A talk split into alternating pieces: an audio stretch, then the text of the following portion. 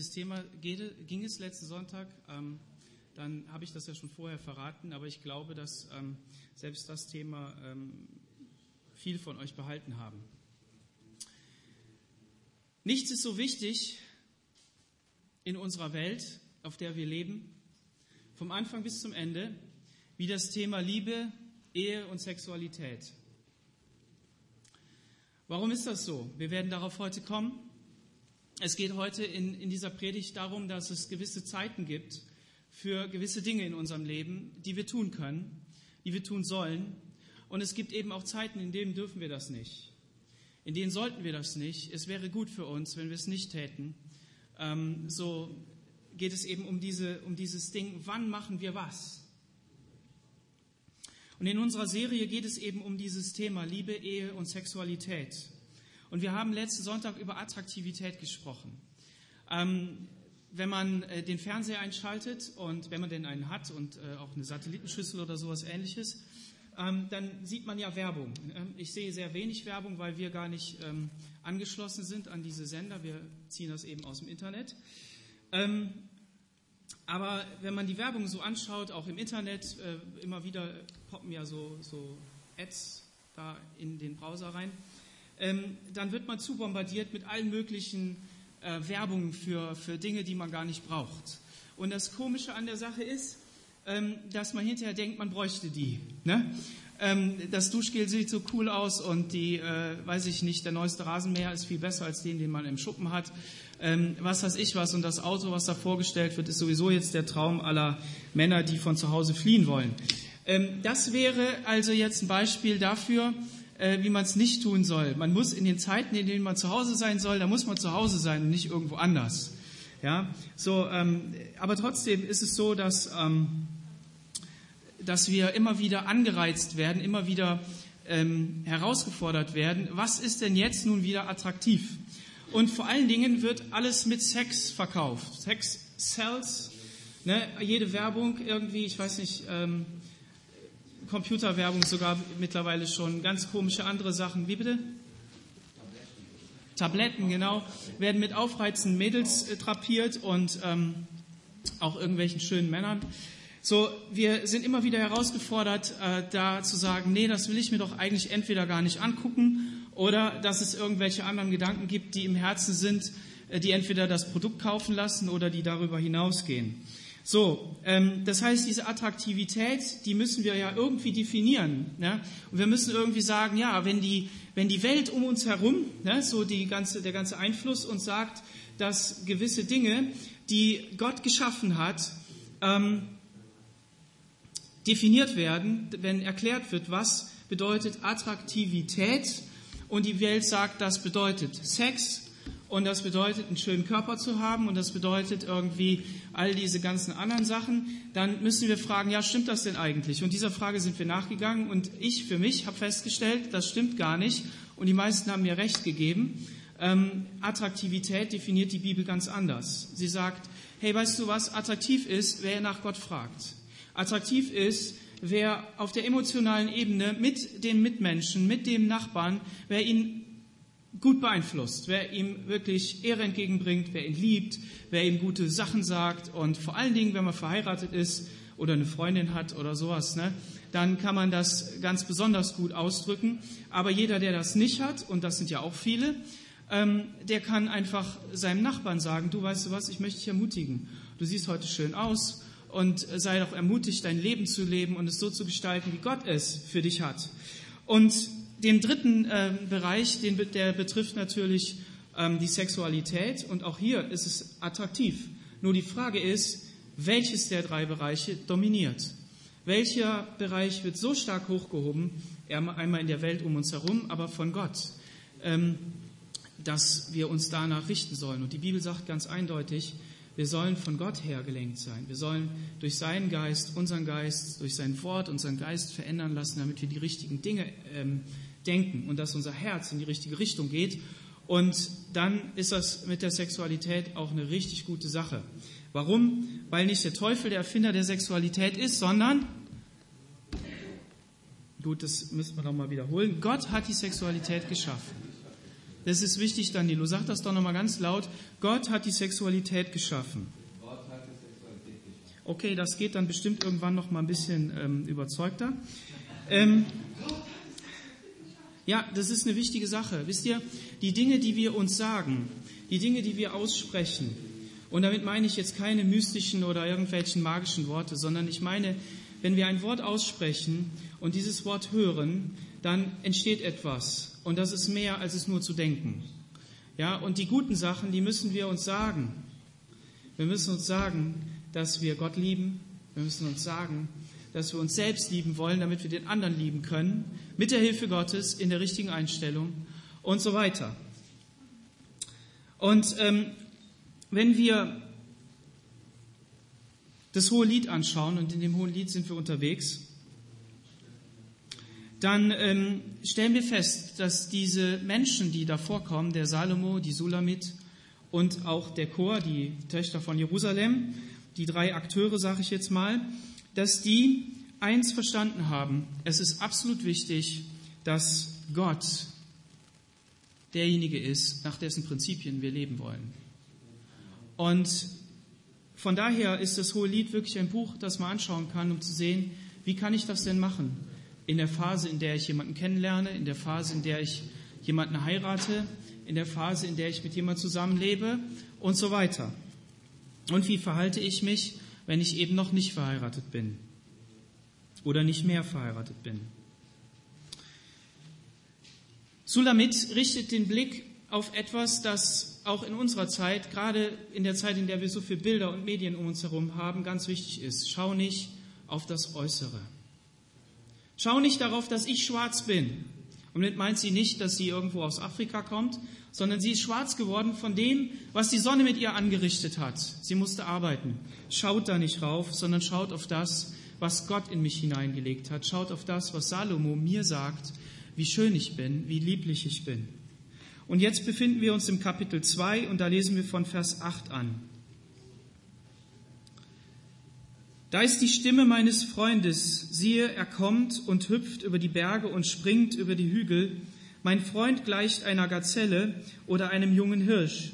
Siehe, er steht hinter unserer Wand und sieht durchs Fenster, er blickt durchs Gitter.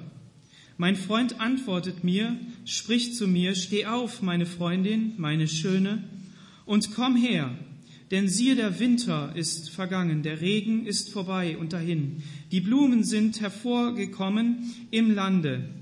Der Lenz ist herbeigekommen und die Turteltaube lässt sich hören in unserem Lande. Der Feigenbaum lässt äh, Früchte reifen und die Weinstöcke blühen und duften. Steh auf, meine Freundin, und komm, meine Schöne, komm her. Meine Taube in den Felsklüften im Versteck der Felswand, zeige mir deine Gestalt. Lass mich hören deine Stimme, denn deine Stimme ist süß und deine Gestalt ist lieblich. Fangt uns, ihr, ihr, fangt uns die Füchse, die kleinen Füchse, die die Weinberge verderben, denn unsere Weinberge haben Blüten bekommen. Mein Freund ist mein und ich bin sein, der unter Lotusblüten weidet, bis es Tag wird und die Schatten schwinden, werde, wende dich her gleich einer Gazelle, mein Freund, oder gleich einem jungen Hirsch auf den Balsambergen. Ein wunderschöner Text, in dem eine Frau beschreibt, ein Mädchen beschreibt, wie ihr Geliebter ist. Und sie hat so eine Identität in sich selbst, durch das, was Gott in sie hineingelegt hat, durch das, was ihr Mann, ihr, ihr zukünftiger Mann ihr sagt, dass sie das voller Überzeugung sagen kann. Und sie ist vor allen Dingen auch begeistert von ihm. Wer ist begeistert von seinem Ehepartner? Wer ist begeistert von seiner Freundin? Und dieser Text hier im Kapitel 2, Vers 8, der beschreibt einen Teil der Brautwerbung. Das Hohelied ist nicht angeordnet, dass es chronologisch zu lesen ist, also in der Reihenfolge, wie alles ist, sondern nach dem, wie halt Salomo dieses Lied geschrieben hat. Und wenn es hier heißt, dass ähm, er über die Felder kommt, dann war er eine Zeit lang weg, nämlich die Zeit des Winters. Nicht jede Zeit, nicht jeder, jeder Moment kann miteinander verbracht werden. Nicht immer hat man Zeit miteinander, aus unterschiedlichsten Gründen. Ich hatte das eben schon angedeutet, dass wir nicht immer alles tun können. Aber es ist eben jetzt diese Zeit, in der er kommt und der er in der er mit ihr zusammen sein wird. Und ähm, da freut sie sich drüber. Und er hüpft über die Hügel und er, er blickt durchs Fenster, er schaut durch das Gitter. Und ähm, diese beiden Worte, die beschreiben äh, ein Suchen. Sie beschreiben eben, dass er durch jedes Fenster geguckt hat. Und das war nicht die äußere Mauer des Hauses, sondern es war die, die ganz nahe Mauer, also das wirklich, wo das Haus ist, wo die, wo die Räume sind. Und er hat da durchgeschaut, er hat schnell geschaut, er hat hastig geschaut. Aber dann hat er auch ähm, fixiert, er hat wirklich sie gesehen in ihrer Schönheit und hat darüber nachgedacht und wollte das sehen. Das heißt, hier kommt absolut etwas durch und das ist, dass er sie wirklich geliebt hat und dass er eine Sehnsucht hatte nach ihr. Und nicht nur irgendwie abstrakt. Ich hatte das in der letzten Predigt schon betont, dass das Wort, was hier verwendet wird, ganz oft für Liebe, gerade im Kapitel 1, Vers 1 auch, aber immer wieder, ist absolut körperlich sexuell. Gott hat uns diese Sache geschaffen und hat sie uns gegeben, dass wir sie wertschätzen können, dass wir sie wirklich gebrauchen können für etwas, das nur er schenken kann.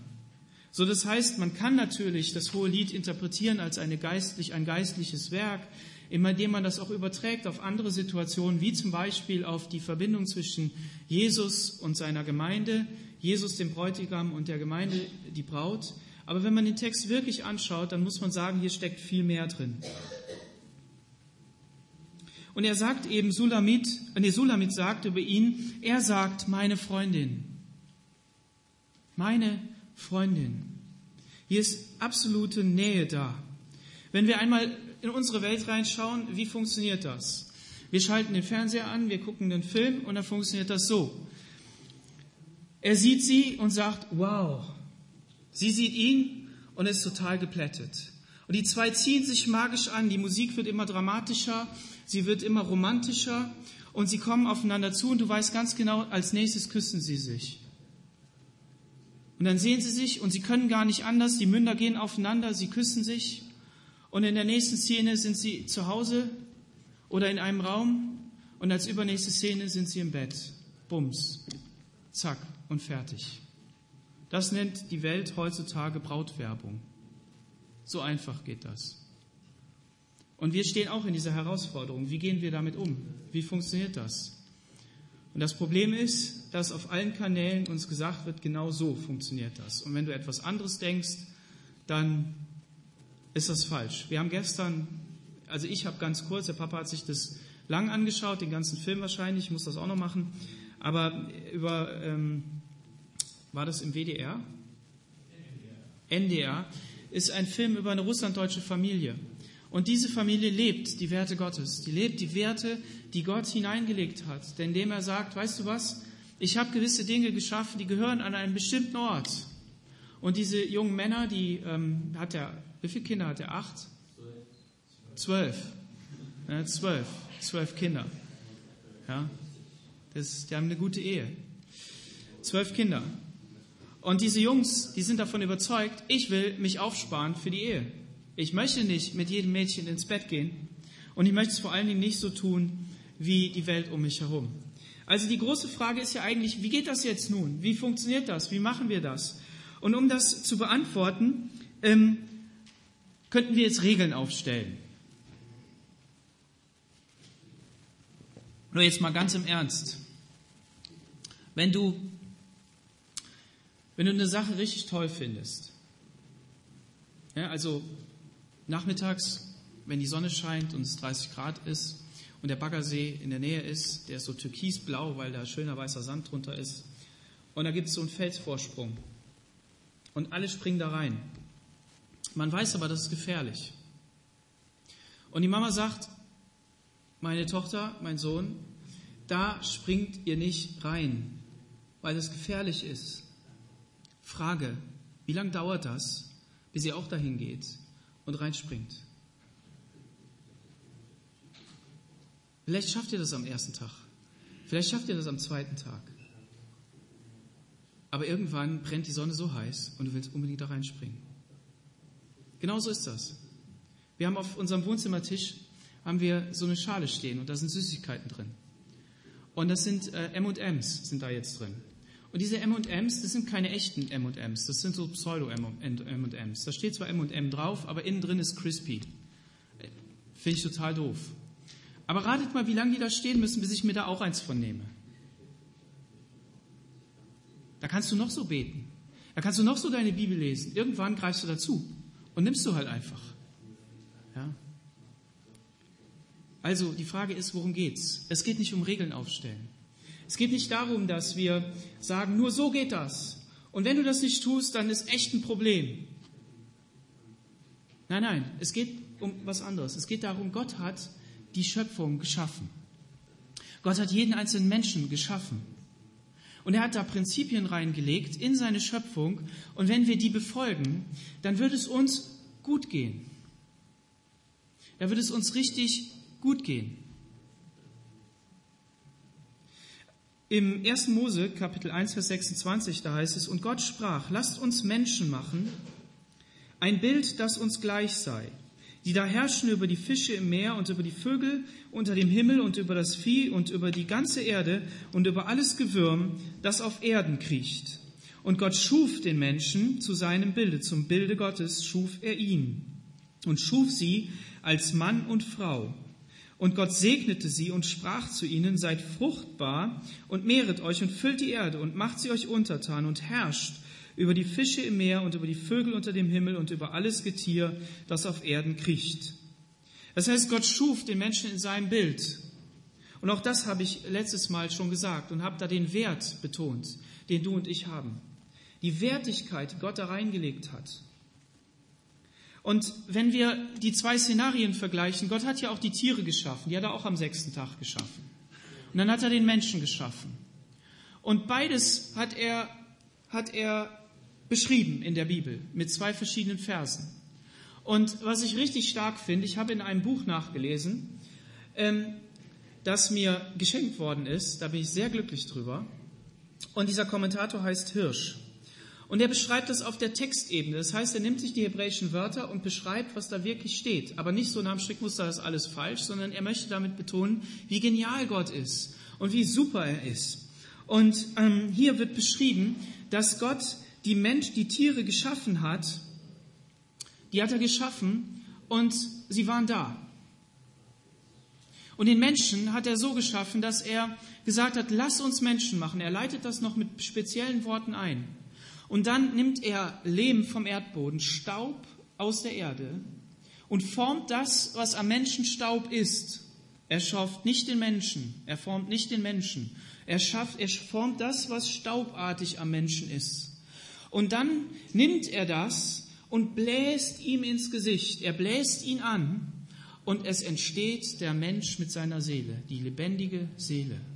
Genial. Die Tiere die werden geschaffen und sind lebendig. Aber Gott widmet sich ganz speziell dem Menschen gibt dem Menschen etwas, das von ihm selber kommt. Und das ist genial. Und was noch? Der Text beschreibt, dass wenn die Tiere geschaffen sind, dann werden sie gesegnet.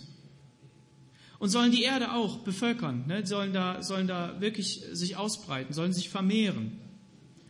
Und das bedeutet, dass Gott gesagt hat, sie sollen geschaffen werden und sie sollen äh, darin gesegnet sein, dass sie, dass sie ähm, eben sich vermehren.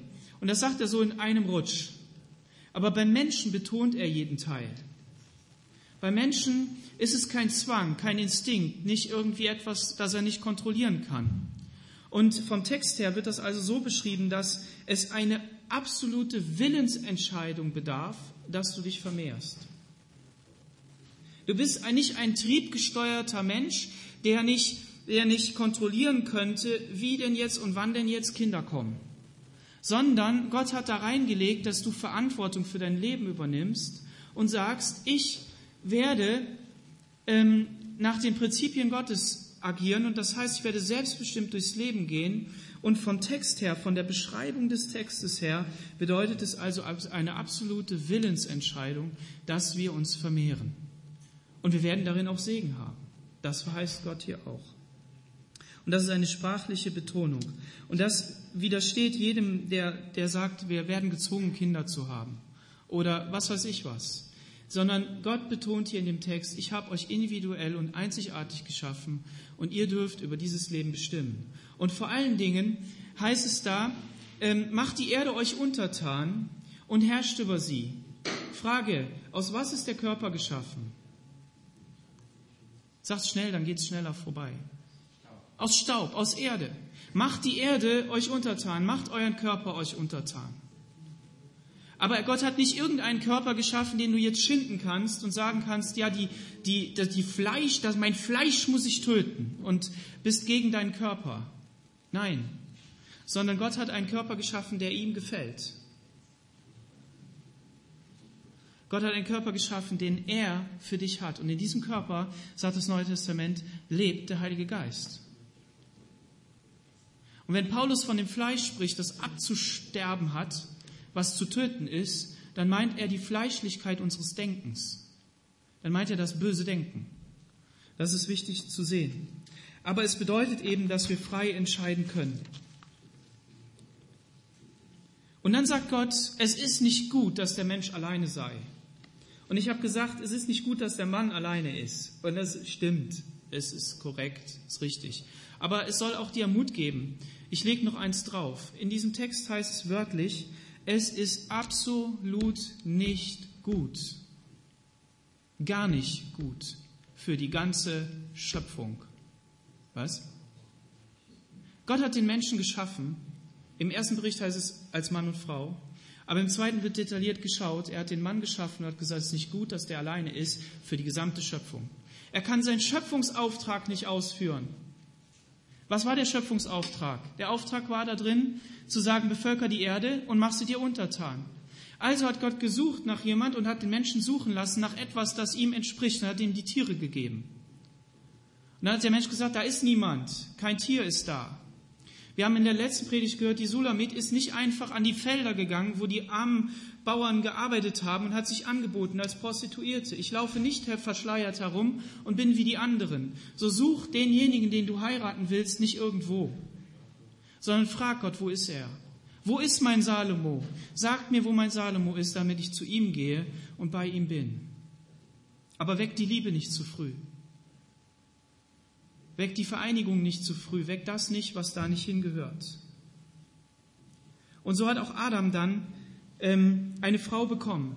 Und wozu ist diese Frau geschaffen worden? Diese Frau ist geschaffen worden, damit sie ihm entspricht, also damit sie ihm entgegensteht, ent, gegenübersteht und ihm hilft, diesen Auftrag auszuführen.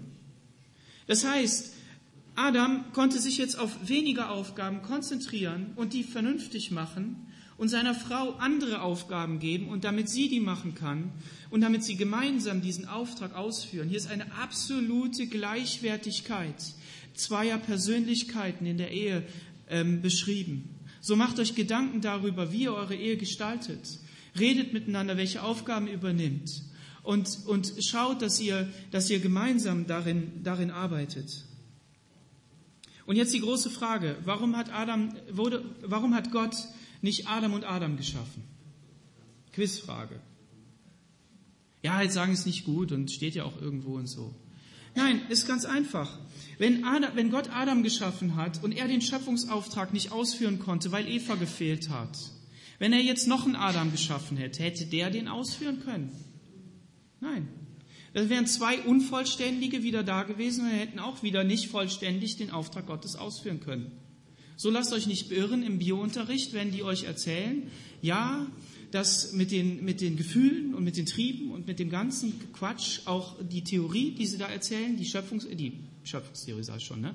die Evolutionstheorie und der billige Schöpfungsbericht, dieser Text in der Bibel, der nur so poetisch zu verstehen ist und keiner weiß, was der eigentlich heißt, Blödsinn. Hier ist so viel Weisheit drin, so viel Fundament drin, ihr dürft euch davon nicht unterkriegen lassen, sondern ihr, ihr sollt auf die Dinge achten, die da drinnen stehen. Und wir werden das immer wieder anschauen, sodass ihr hinterher richtig gut gewappnet seid, um, um da drin zu stehen.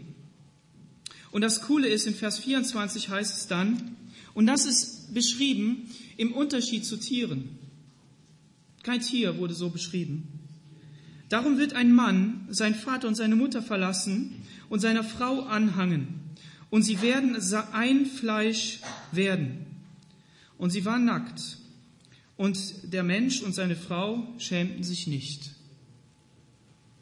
Über die Tiere wird nur gesagt, die sollen sich vermehren. Wie die das machen, ist egal.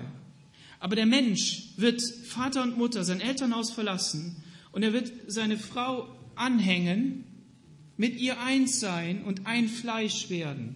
Ehe. So das heißt, wir können nicht in der Welt umherlaufen und mit jedem ins Bett gehen. Das funktioniert nicht. Sondern es gibt Zeiten, in denen ist das möglich. Geh hin, entscheide dich für jemand, pfleg eine Beziehung, lieb den anderen, gewinne ihn und heirate ihn. Und dieses Geheimnis ist nicht nur ein irdischer Teil, sondern dieses Geheimnis wird von Paulus auf die Gemeinde projiziert und auf die Gemeinde verwendet.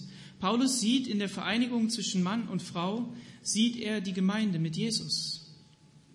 Das heißt im Epheserbrief, dieses Geheimnis ist groß und ich deute es auf Christus und die Gemeinde. Was wirklich geschieht in einer Ehe, das ist ein Geheimnis. Ich selbst, ich verstehe es auch nicht. Aber irgendetwas ist da drin, was uns zusammenführt, was uns zusammenhält und das ist cool. Schauen wir noch mal ins hohe Lied. Hier heißt es, denn siehe, der Winter ist vergangen, der Regen ist vorbei und dahin und die Blumen sind hervorgekommen, im Lande Frühling ist angebrochen. Der Winter ist vergangen. Es gibt unterschiedliche Zeiten für unterschiedliche Aktionen.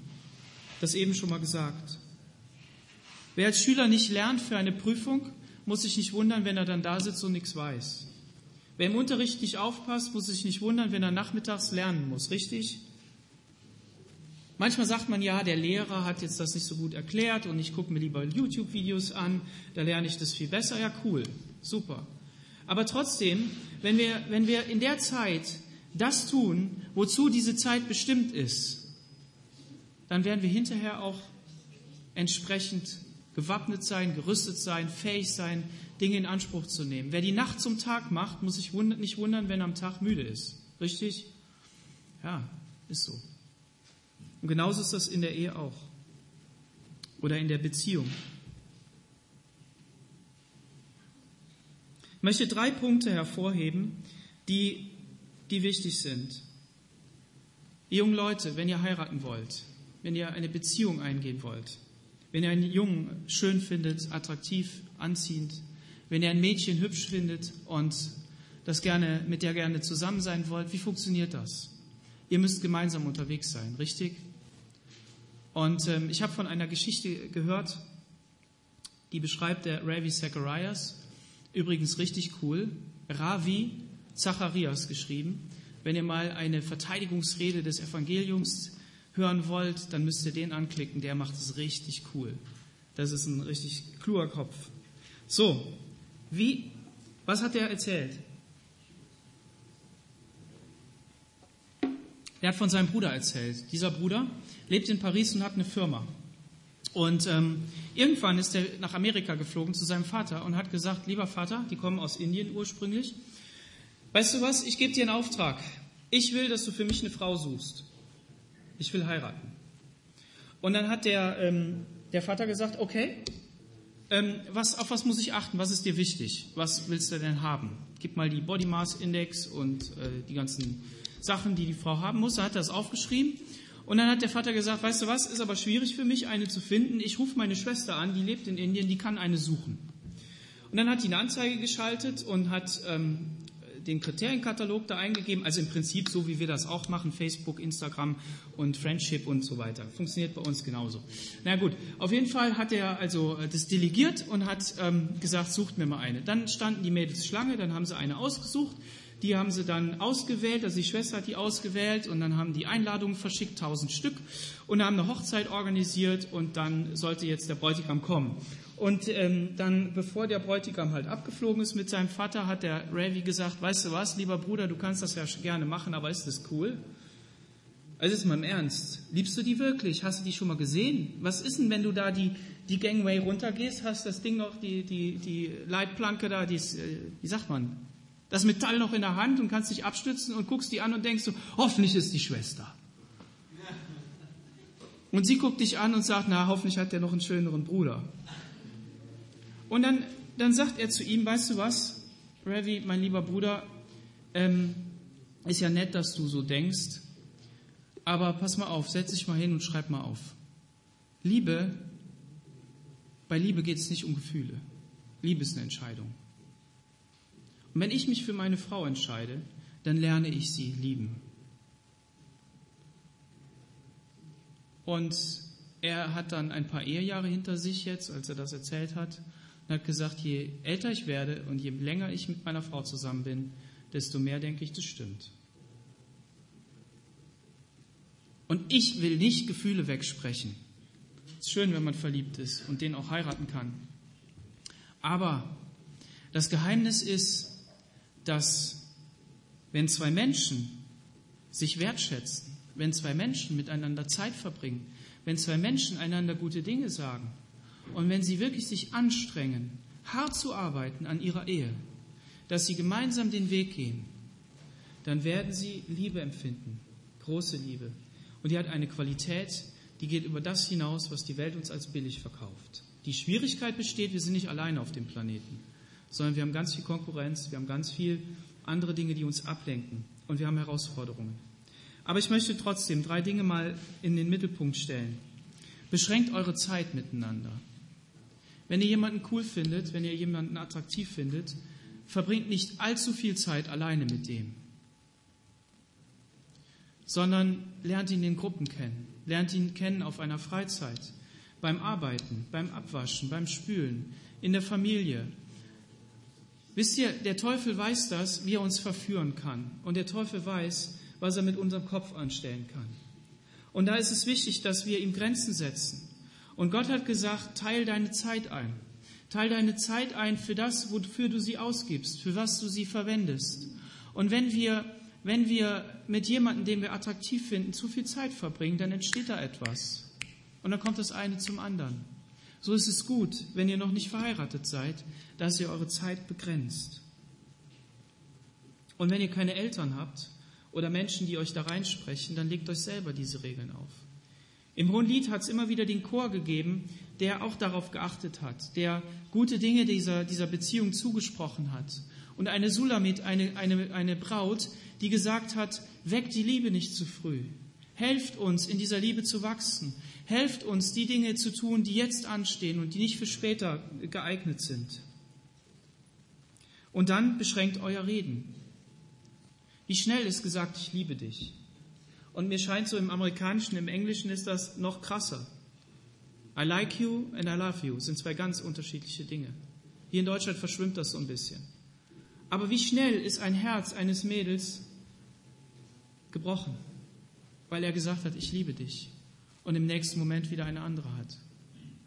So, das heißt für uns, die wir die wir auf das Wort Gottes hören, die wir darauf hören, was Gott gesagt hat. Jedes Wort, das ich sage, ist wichtig. Über Worte muss ich Rechenschaft abliefern. Und Worte kann ich auch einteilen. Nicht jeder Satz ist zu jeder Zeit der richtige. Und das bedeutet, dass ich mich zurückhalte mit Versprechen. Ich will immer bei dir sein. Ich möchte dich auf Händen tragen. Ich möchte dies, ich möchte jenes. Wer weiß. Aber es heißt nicht, dass ich nicht reden soll sondern es heißt nur, dass ich aufpasse auf das, was ich sage und wie ich damit umgehe und was, was bei dem anderen ankommt.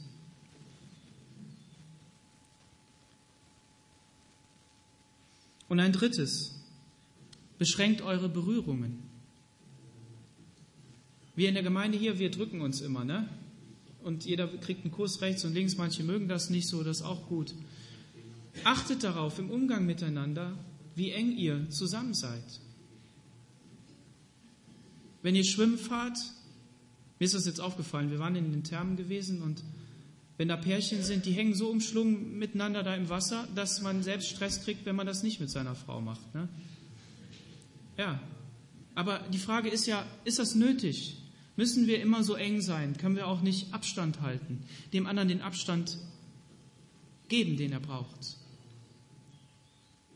Da spielt das wieder rein. Wie viel Zeit verbringen wir miteinander? Vielleicht bist du in deiner Persönlichkeit noch nicht so gewachsen. Vielleicht brauchst du noch Zeit, um über Dinge nachzudenken. Und die hat, man, die hat der Freund aber gesagt, du, ich würde dich gerne heiraten, ich würde gern mit dir zusammen sein, ich möchte, möchte immer Zeit mit dir verbringen. Und du denkst, boah, mir ist das zu eng, mir ist das viel zu eng. Oder vielleicht geht euch Jungs das so, dass die Mädels euch erdrücken. Und sie sagen, oh, ich will die ganze Zeit mit dir zusammen sein. Und sie chatten die ganze Zeit und, und texten euch zu. Und ihr sagt, hey, lass mir meine Freiheit. Am Anfang findet man das vielleicht noch schön, weil gute Gefühle dabei sind. Aber wie machen wir das hinterher in der Ehe? Wie sagen wir dem anderen, du, du erdrückst mich mit deiner verkrampften Art hier, alles mit mir gemeinsam zu machen? Du bist zu weit weg, weil du ständig unterwegs bist. Du hast ja gar keine Zeit zu Hause. Wie machen wir das? Und Gott gibt uns Anleitung und sagt, weißt du, du kannst dich auf deine Ehe vorbereiten, indem du an deiner eigenen Persönlichkeit arbeitest, indem du über mein Wort nachdenkst und meine Prinzipien verinnerlichst und sagst, hey, hab einen guten Umgang mit deinem Nächsten, hab einen guten Umgang mit dem anderen Geschlecht und such mich darin, dass ich dir Kraft gebe, deine Gedanken zu ändern, sodass du das auch wirklich kannst. Es gibt Liebe zwischen ähm, Mann und äh, zwischen Bruder und Schwester, es gibt Liebe zwischen ähm, Geschwistern, es gibt Liebe zwischen allen möglichen Gruppen, die man anordnen kann. Aber die, einzige Liebe, die mehr ist als, als einfach nur so auf einer gewissen Distanz, sondern die Vereinigung bedeutet, ist die Liebe zwischen Mann und Frau. Es ist also etwas Besonderes und das dürfen wir nicht einfach wegschmeißen. Wenn wir schon beim Alkohol sagen, kenn dein Limit, dann sollten wir das auch in diesen Beziehungen tun, unser Limit kennen. Die Frage ist jetzt, wie mache ich das in der Ehe? Die habe ich ja vergessen. Die Verheirateten, wie machen die das? Sollen die auch auf Distanz gehen? Sollen die auch wenig Zeit miteinander verbringen? Sollen die sich auch nicht berühren? Nein, an die Ehepaare möchte ich sagen, an, an mich als zuallererst, verbringt Zeit miteinander. Mehr, als du bis jetzt tust. Halte das mal aus, ohne Ablenkung mit deiner Frau zusammen zu sein. Sucht die Zeit gemeinsam. Nehmt euch regelmäßig vor, jede Woche, jede zwei Wochen, wie auch immer, echt mal einen Abend frei zu haben, ohne Kinder, ohne Ablenkung, gemeinsam etwas machen, gemeinsam zu essen, gemeinsam zu reden und so weiter. Meine Frau kam jetzt mit einer neuen Idee. Also die hat sie von Pinterest und ist ja eine coole Sache an für sich. Ähm, und meinte, ja, weißt du was, ähm, hier, guck, denk doch mal darüber nach, wir können doch mal so ein Spiel machen. Wir setzen uns gegenüber, unvorbereitet, und jeder darf drei Minuten sagen, alles, was ihm einfällt zu unserer Beziehung. Alles. Was ihm gefällt, was ihm nicht gefällt. Und der andere hört nur zu. Und dann ist der andere dran und sagt ihm, was ihm gefällt, aber nicht in Erwiderung von das, was sie gesagt hat, okay? Und was ihm nicht, was ihm nicht gefällt. Und dann hören wir auf mit Reden und reden nie wieder drüber. Wir diskutieren nicht, wir reden nicht, sondern jeder kann darüber nachdenken. Und ich habe gesagt, das ist mir innerlich, ich habe es ihr noch nicht gesagt, aber ähm, mir ist das im Moment zu eng. Das will ich nicht. Aber es wird der Tag kommen, da werde ich das machen. Warum? Weil ich wissen will, was sie wirklich denkt. Und ich glaube nicht, dass sie was Schlechtes denkt. Aber wisst ihr, das ist genauso wie Korrektur im Leben. Wenn, wenn ein Mensch kommt und sagt, du weißt du was, du müsstest dich hier mal verändern in dem Bereich. Du hast das schon, der Chef hat schon gesagt, aber du müsstest dich wirklich verändern. Das tut doch weh, oder? Ich habe das erlebt. Ich habe eine Phase in meinem Leben gehabt, ähm, und die hält natürlich noch an, aber eine ganz besondere Phase, in der hat mir meine Frau die Dinge ganz klar gesagt. Und hat richtig wehgetan. Aber weil ich sie schon so lange kenne, weil wir schon so lange zusammen sind, wusste ich auch, dass sie mich tief liebt. Und deshalb war dieser Schmerz schön. So ähnlich wie der Schmerz beim Joggen. Ne?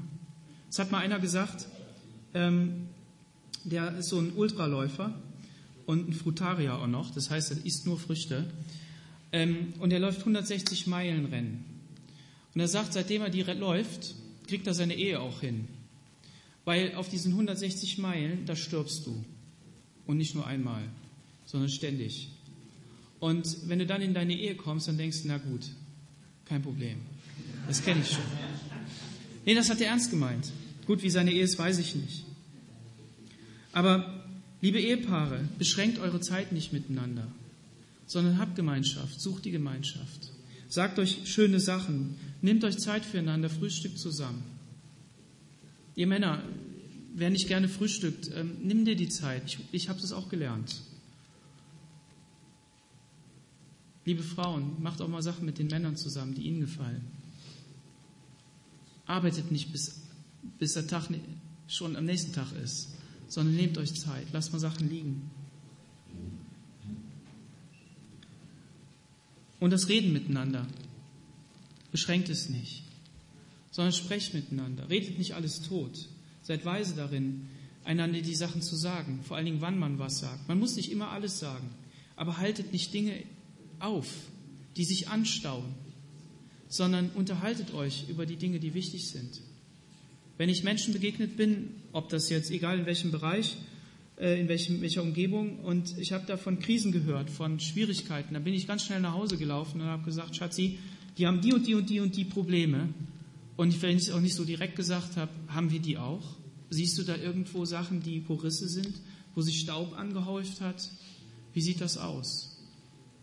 Und dann sind wir wieder zu dem Ergebnis gekommen, okay, hier müssen wir arbeiten, aber da funktioniert es. Es ist alles keine Garantie dafür, dass eine Ehe funktioniert. Es ist keine Garantie dafür, dass, dass eine Ehe wirklich ähm, hält. Wir sind auch gescheiterte Ehen, ich weiß. Aber gleichzeitig müssen wir doch davon sprechen, von dem, was Gott geschaffen hat und was er möchte, dass es umgesetzt wird. Und das bedeutet, er möchte uns Kraft geben, das umzusetzen in unseren Ehen, wirklich gemeinsam den Weg zu suchen, wie wir es machen können.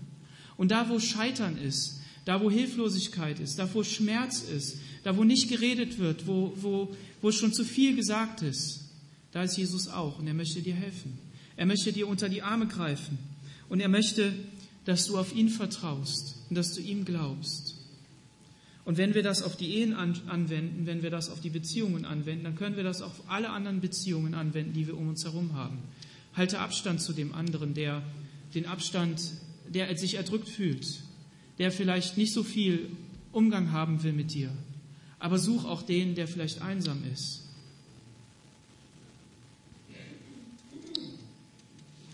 Und vor allen Dingen das positive Gespräch miteinander. Nicht das zerstörende Gespräch, nicht immer die Kritik, immer nur negativ. Reden, immer nur die Fehl auf die Fehler hinweisen sondern den anderen auferbauen in Liebe und in Wohlgefallen. Und einen letzten Punkt möchte ich noch betonen. Die Sulamit, die sagt in Vers 15, fangt uns die Füchse, die kleinen Füchse, die den Weinberg verderben, denn unsere Weinberge haben Blüten bekommen. Mein Freund ist mein und ich bin sein. Was sind das, die Weinberge und was sind die Füchse? Ein Weinberg ist ihre, ihre Beziehung, die haben Blüten bekommen. Es geht langsam los. Wir wir gehen vorwärts, wir, wir finden zueinander, wir wollen miteinander ähm, leben, wir werden heiraten und wir werden eine Familie gründen. Aber es gibt kleine Füchse und die kleinen Füchse machen Löcher in die Erde. Und dadurch wird, äh, wird das Erdreich porös und der Weinberg geht kaputt. Und ähm, sie sagt, in der Zeit, in der wir uns kennenlernen, wollen wir darauf achten, dass nicht Kleinigkeiten in unsere Beziehung hineinkommen. Dass nicht Dinge da hineinkommen, die uns kaputt machen, dass nicht Verhaltensweisen in unsere Beziehung hineinkommen, die uns kaputt machen, der Umgang miteinander, dass man respektvoll miteinander umgeht, all die Punkte, die ich vorher gesagt habe, dass man dem anderen auf den anderen wirklich hört und ihn nicht totquatscht. Wie willst du, wie willst du in der Ehe hinterher mit deinem Ehemann deine Meinung sagen, wenn du das in der Freundschaft noch nicht geschafft hast? Weil du dich nicht getraut hast, weil du nicht gesagt hast, du, ich möchte das aber nicht, weil du Angst hattest, dann läuft er ja weg. Jeder Zeitabschnitt in unserem Leben hat gewisse Möglichkeiten und Chancen. Und wenn wir von Anfang an nicht alles so eng sehen und so, so, so ähm, erdrückend und, und ähm, ohne Ausweg, dann haben wir hinterher auch die Möglichkeit, das anzusprechen. Aber wenn wir uns von Anfang an so fixieren und sagen, ähm, wir sind schon so zusammen, als wenn wir verheiratet sind, dann können nicht Gedanken aufkommen von wegen, ich habe Zweifel. Ich weiß nicht, ob das das Richtige ist. Aber wir Menschen brauchen das. Warum? Weil wir hinterher Konflikte haben, weil wir Lebensentscheidungen treffen müssen. In denen muss die Frau ihre Meinung sagen. In denen muss der Mann seine Meinung sagen. Aber wenn er sich das nie getraut hat, weil der Respekt nicht da war, weil der nicht zugehört hat, weil der nie zuhört, weil er nicht da ist, weil sie immer nur quatscht, weil sie immer nur ihre Meinung aufdrückt, weil sie, weil sie mich nie berührt, Was machst du denn, wenn, du, äh, wenn deine Frau weint?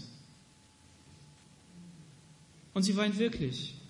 Und du als Mann stehst vor ihr und sagst, ja weißt du Schatzi, ich weiß, das Problem ist groß. Und dann erörterst du das wieder. Und dann kommt wieder Argument 1, Argument 2, Argument 3 und der und dies und das und jenes. Und weil sie jetzt immer noch weint, dann, ja jetzt erkläre ich das nochmal von der anderen Seite. Also, wenn du dies und das und jenes nicht verstanden hast, wieso weinst du eigentlich? Ja, ich weiß es nicht. Ich weiß es nicht. Wie kann ich dir denn helfen? Komm, guck mal, wir können das einfach anders gestalten. Wir machen jetzt morgen so. Wir nehmen uns extra Zeit. Hilft dir das? Ich weiß es nicht und sie weint. Warum? Warum weint sie? Ihr Ehemänner, ihr wisst das doch. Sie weiß es nicht. Sie will in den Arm genommen werden und sie will gesagt bekommen, ins Ohr geflüstert bekommen, ich hab dich lieb.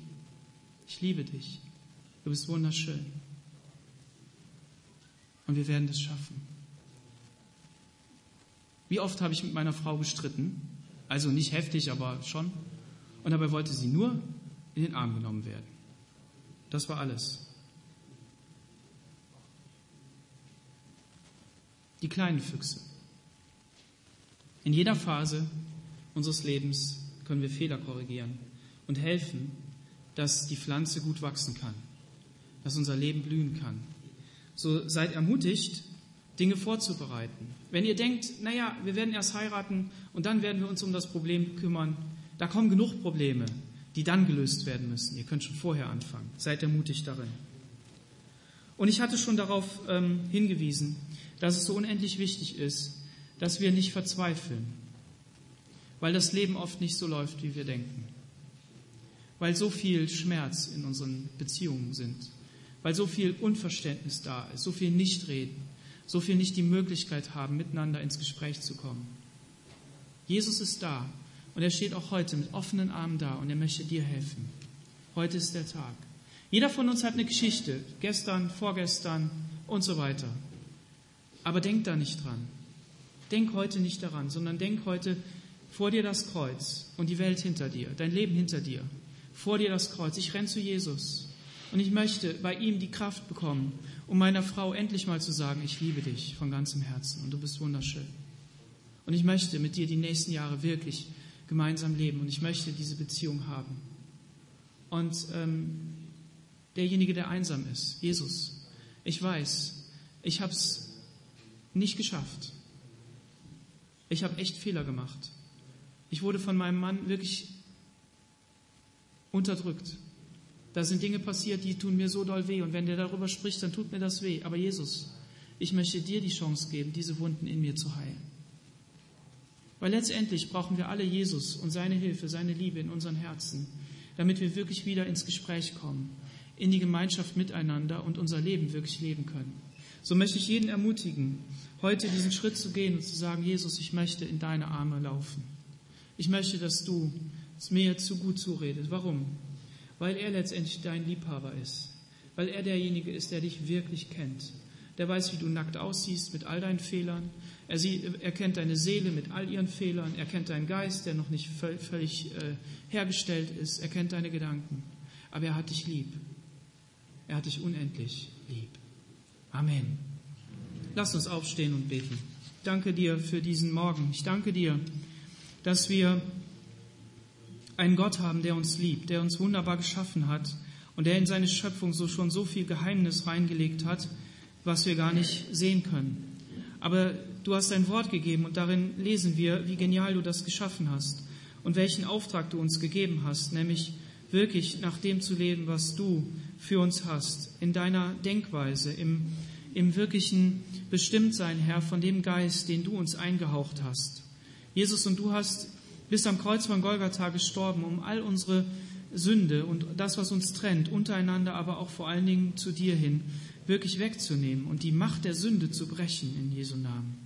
Herr, das hast du getan. Und deshalb haben wir heute auch die Möglichkeit, Herr, ein neues Leben zu führen. Ein Leben in unseren Ehen, in unseren Beziehungen, ein Leben miteinander und untereinander, auch da, wo wir vielleicht alleine sind, Herr. Weil, warum? Weil du in unserer Nähe bist. Jesus, und deshalb lädst du jeden ein, den, der dich noch nicht so kennt, der noch nicht weiß, ob du so die richtige Wahl bist, Herr, wirklich es auszuprobieren und zu sagen, Jesus, ich will es versuchen.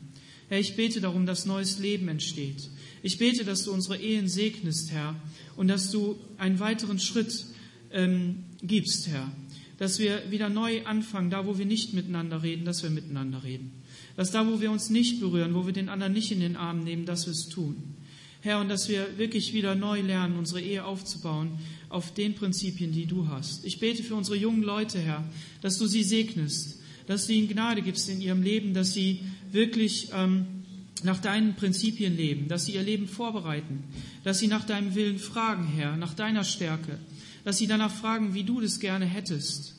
Jesus, ich bitte dich darum, dass du dein Wort ihnen offenbarst und dass sie Nein sagen können, wo das wichtig ist. Herr, und dass sie Ja sagen können, da wo es auch wichtig ist, Jesus.